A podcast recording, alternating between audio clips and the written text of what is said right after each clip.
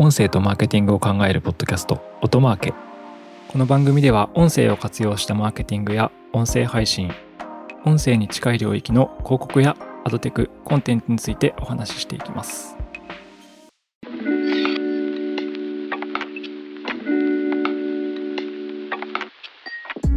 こんにちは音なるの八木大輔です。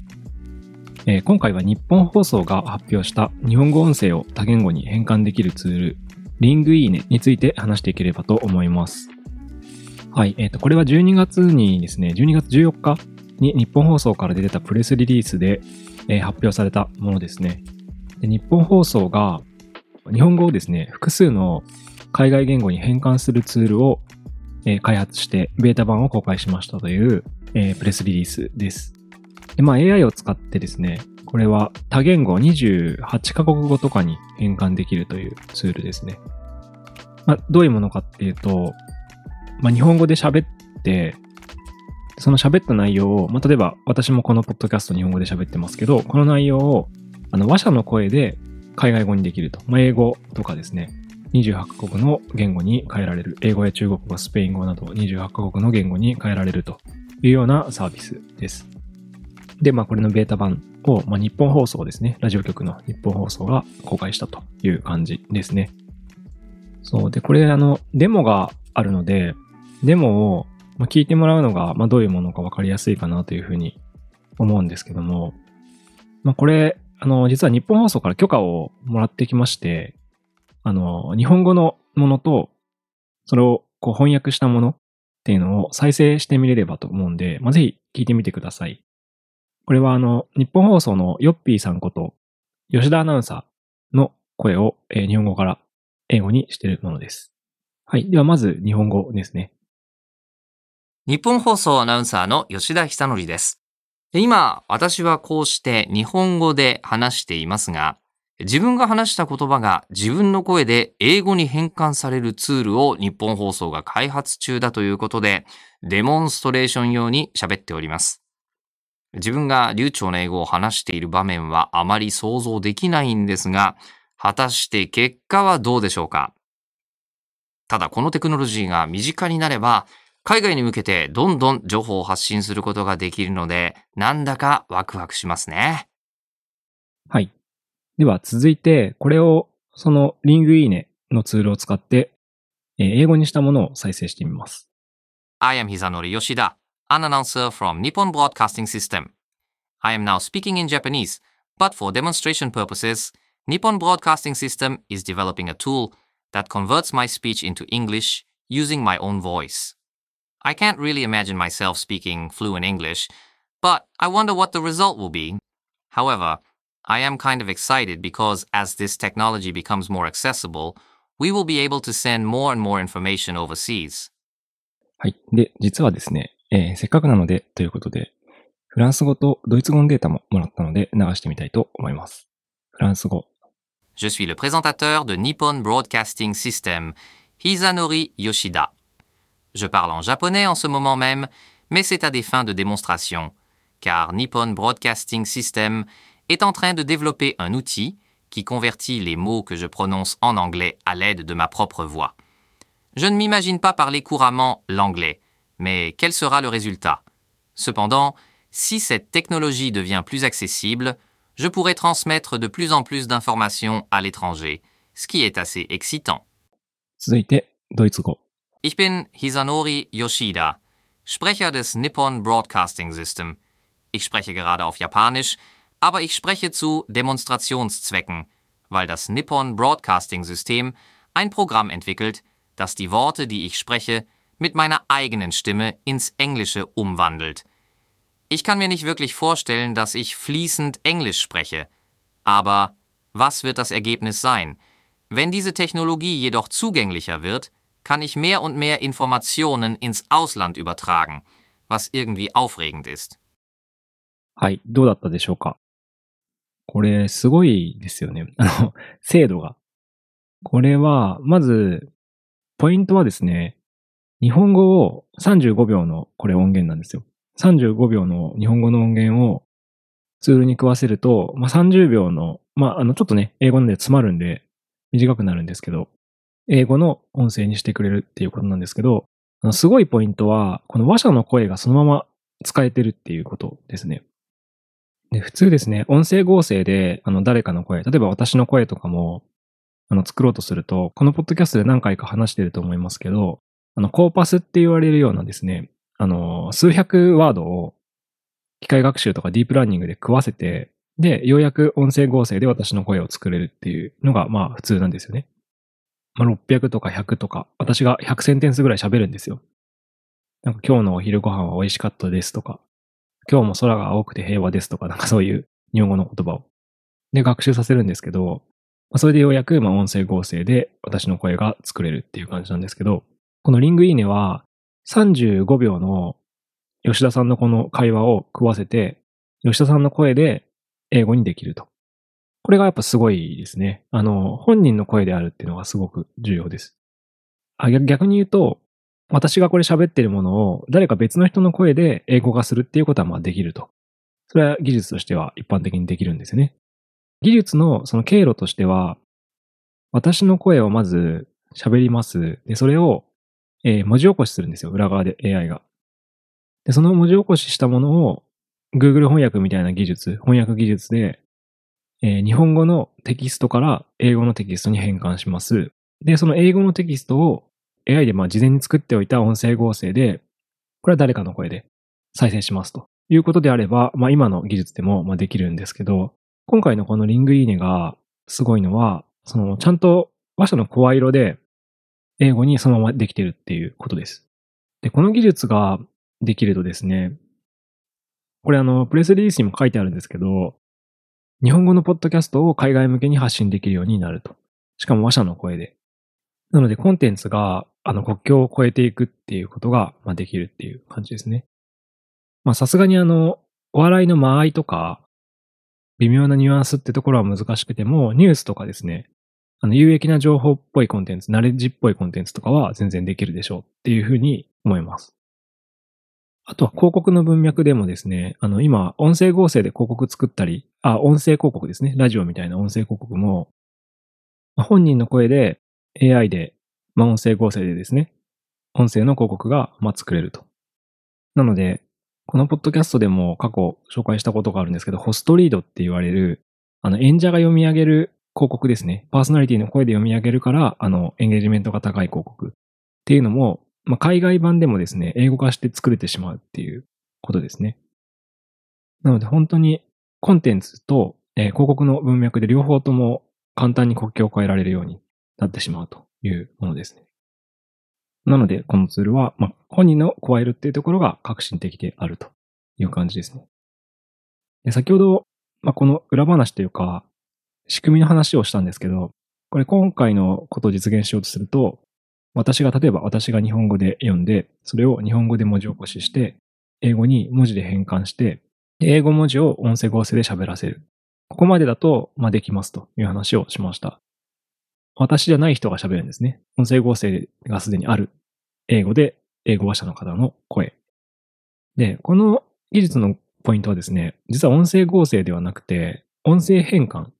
の技術が、応用されているということのようです。つまり最後の部分で、別の誰かで私の声を英語で喋らせるところまではいけるんですよ。あとは、波形とかで私の声を、キャラクターをこう、学習してですね、それをこう変換で被せる感じですね。ベールを被せる感じって言うんですかね。誰かの声のトークがもうあって、それを変換しているから、つまり音声合成を01で作ってるんじゃなくて、合成された誰かの声を変換して変えてるので、たった35秒の音源でも英語の音声が作れるという技術のようです。はい。まあ、あの、背景なんかどうでもいっちゃいいんですけどね。なんか、何でもいいんですけど、別に。あの、私は、あの、以前も話しましたけど、音声合成作ってたことあるので、35秒の音声を喋っただけで英語ができるって、そもそもすごいことなんですよ。音声合成じゃ多分無理だと思います。もっとですね、35秒の音声食わせても、全然学習して、01ではあの、その人の声では生成できないですし、もうバリバリになりますね。なんですけど、その音声合成と文字起こしと、あのね、 Speech to Text、 Text to Speech、そして、えー、音声変換という技術をこう組み合わせて使っていることで実現できているというものですね。で、個人的にはですね、これを、あの、エンジニアの会社、まあ、機械学習とか得意な会社がやるのってまあ普通だと思うんですけど、ちゃんとあの、ラジオ局である日本放送がやってることに意味があるのかなというふうに思いまして、なぜならまあ利用シーンがめちゃめちゃもうすでにあるというか実用的っていうことですね。日本放送って、今、ポッドキャストはすごい力入れてると思うんで、これ、プレスリリースにもポッドキャストで使っていくって書いてあるんですけど、そのなんかもう、事例を自ら作ってくれるっていうところを今挑戦していこうという姿勢がすごく感じられるので、ラジオ局がこれを作ったことにすごく意味があるんじゃないかなっていうふうに私は思いました。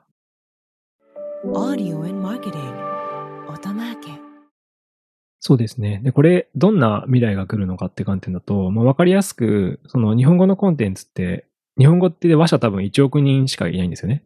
その日本語には1億人しかいないんですけど、まあ、世界には、これ改めて調べたら、78億人いるそうです。すごいですよね。まあ、78億人のうち1億だったら日本人は少なくはないんですけど、日本語喋る人は。まあ、それでもその、かなり可能性がですね、まあ、78倍になるかもしれないということですね。音声コンテンツ。なのでそういった国境を越えていく可能性を大きく押し上げてくれる技術かなというふうに思いました。まあ一方で、ちょっと気をつけなきゃいけないポイントもあるなというふうに思いますね。まあ悪用できちゃうっていうことですね。まあこれも音声業界だけの話じゃないですけど、まあ動画のディープフェイクとかですね、あの画像の差し替え合成とか、まあ、その人が喋ってないものを作れてしまうので、まあ、そのあたりに対するケアは必要なのかなというふうに思いました。あの、この前のポッドキャストのエピソードで YouTube が、その音楽をもう自動で生成してくれる、鼻歌歌うともう楽曲にしてくれるっていうサービスについて話しましたけど、まあ、あれは実は裏側に音声透かしが入ってて、それで作られたものっていうことを判別できるので、その知的財産的な主張ができないと。自分が作曲したって嘘つけないよっていうことなんですけど、なんかこの音声合成とか音声変換で作っていくっていうものに関しても、まあそういう技術でちゃんとこう裏取りをしていくというか、その悪用されないような仕組みが必要になりますし、まあそういうソリューションもまた出てきそうだなというふうには感じました。まあこういう課題の部分だけに目を向けていてもですね、イノベーションというのは起きないものなので、で、これ先ほども言ったんですけど、まあなんかその辺のベンチャーがやるのはわかるんですけど、もうこれをちゃんと日本放送が攻めてやってるっていうのがすごくいいなというのが個人的に思いました。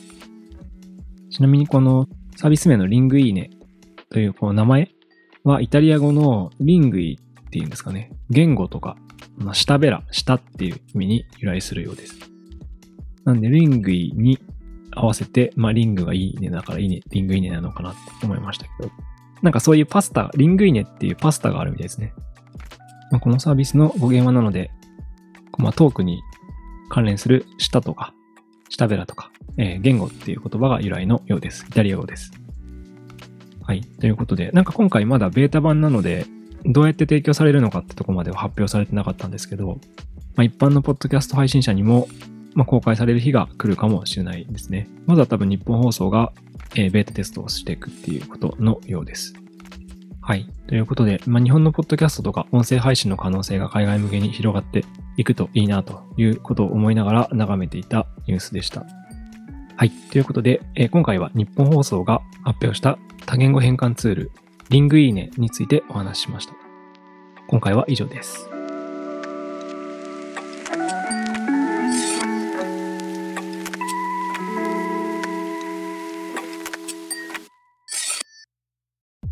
音声とマーケティングを考えるポッドキャスト、音マーケ。Apple Podcast や Spotify など、ポッドキャストのプラットフォームのフォローボタンを押して、ぜひ購読をしてみてください。定期的に有益な情報をお伝えできると思います。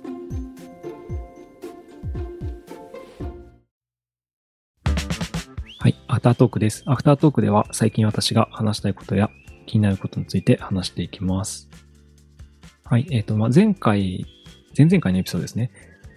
まあ、ギターの話したんですけど、あの、近々ですね、都内某所でライブをする予定が私ありまして、12月の3週週かなんかで発表する予定があるんですけど、私はギター弾きます。そう、その準備でですね、あの、プロのギタリストさんとか、あの、楽器演奏者さんたちと、スタジオに入って楽器を弾くっていう、まあ、仕事の一部があって まあ、どんな仕事なんだっていうね、話なんですけど、そう、それでまあ、スタジオで話してた話で、あの、楽器という資産、楽器はもう資産なんじゃないかという話がありましたので、ちょっとこの話をしたいなと思います。そう、その、プロのギタリストさんたちって機材、あ、ギターとかね、あの、シンセサイザーとか、ドラムとか、あとはトランペット奏者さんとかがいたんですけど、まあ、特にギターって結構ですね、あの、ギター、ベースもそうですね。なんて言うんですかね。その楽器自体も何本か持ってたりしますよね。一人、プロだったら一本とかじゃないんですよ。全然音が違うんで、複数本持ってますし、あとギターとかベースの周辺で、まあ、アンプがあって、あとエフェクターがあってっていう形で、周辺機材がすごい多い。あとまあ楽器は何でもそうだと思うんですけど、あの、ヴィンテージとかね、あったりするので、まあそういったものを複数持ってるという話になって、で、最近なんかメルカリとかがやっぱあるんで、楽器の資産価値が上がってるんじゃないかって話があってですね。その時来てたギタリストさん、私の一つ年上の方だったんで、まだ30代の方でしたけど、その、持ってる機材の数で地方で家が買えるかもみたいな話をしてて、あ、これは多分購入時の金額っていうよりは、今のもし売るとしたらみたいな話でちょっとこう雑談してたんですけど、そう、なので、楽器っていうのはだんだん今資産化してるっていうような話が、あの、出てました。で、それはなんか売りやすくなったのと、陶器の価値ですかね。っていうものに、まあ、だんだんこう、着目がというか気づいてる人たちがいるっていう感じです。で、最近私の原体験でもですね、自分の経験している話でも、私もあのギターの機材って少しだけ持ってて、エフェクターですね。あの、オーバードライブとか、あとディレイって言われる。ギター弾かない人はわからないかもしれないんですけど、あのエレキギターってですね、アンプとギターがあれば音は出るんですけど、あれをもっとワンワンワンワンって言わせたり、ジャーって音にしたりするために、エフェクターっていうですね、音を変換する機材があるんですよ。なんですかね。なんかスマホぐらいの大きさで、だいたい。それを、例えば音を歪ませる機械とか、エコーさせ、何回も何回もこう、エコーさせる機械とか、ビブラートかける機械とかいろいろあって、で、それをあの演奏中にですね、足でペダルがついてて、その機械に踏んで、まあ、操作すると。まあ、これギターやってる人は、やってた人は当たり前だろっていう話なんですけどね。なんか、ギターとかエレキギターって触ってこなかった人からすると、え、そんなことやってんのって感じですよね、多分。そのギター弾いてる人とかライブ中って足元見るとペダルがあって、そのペダルをガチャって踏むとオンオフが切り替わってっていう感じで、その足元に置いてある一個一個のペダル機材ですね、スマホぐらいのサイズのものが、まあエフェクター、ギターエフェクターとかっていうんですけど、そう、まあこれをですね、私いくつか持ってて、で、ちょっと身辺整理というか、私も最近またギター弾き始めたんですけど、いらないものあるなと思って、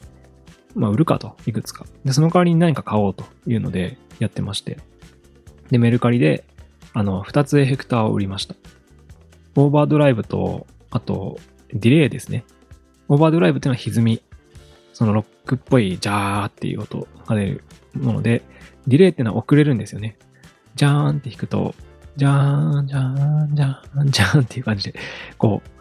小玉みたいになっていくような。で、しかもそのスピードとかを調整できるようなものですね。空間系って言われるエフェクターで。そう。で、まあ、両方ですね、メルカリに私も出店してみたら、すごいですよね。すごいんですよ。結構バキバキで、その塗装も剥げてたりとかしてて、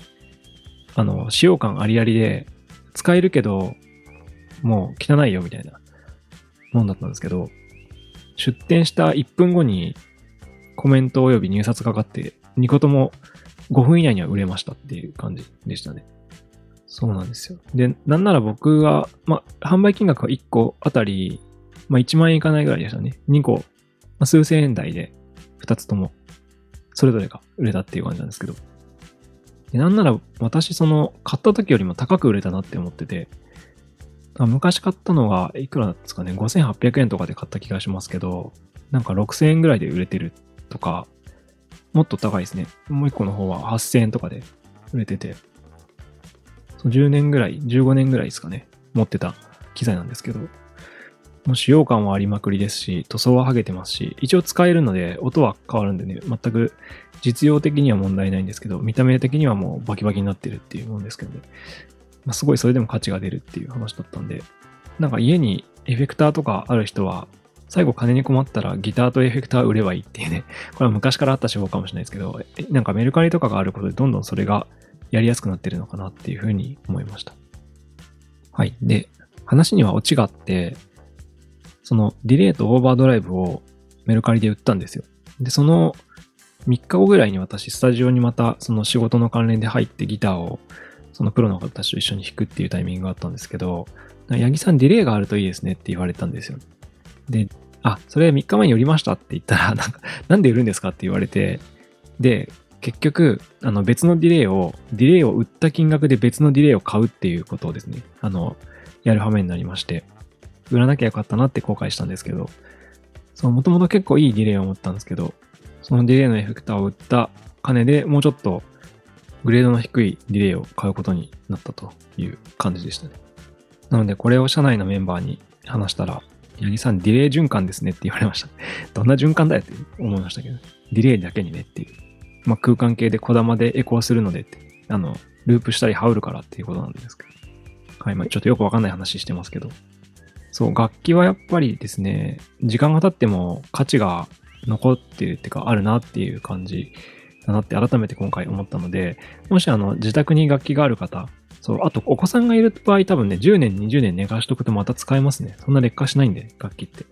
はい。っていうふうに思ったので、あの、もし家で眠っている楽器をお持ちの方は大事に使ってください。そして金に困ったら売ってください。多分買った時より高く売れるかもしれません。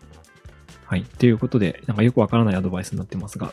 まあ楽器は資産だという話を私からはさせてもらいました。はい。参考になれば幸いです。ということで、アフタートークは以上です。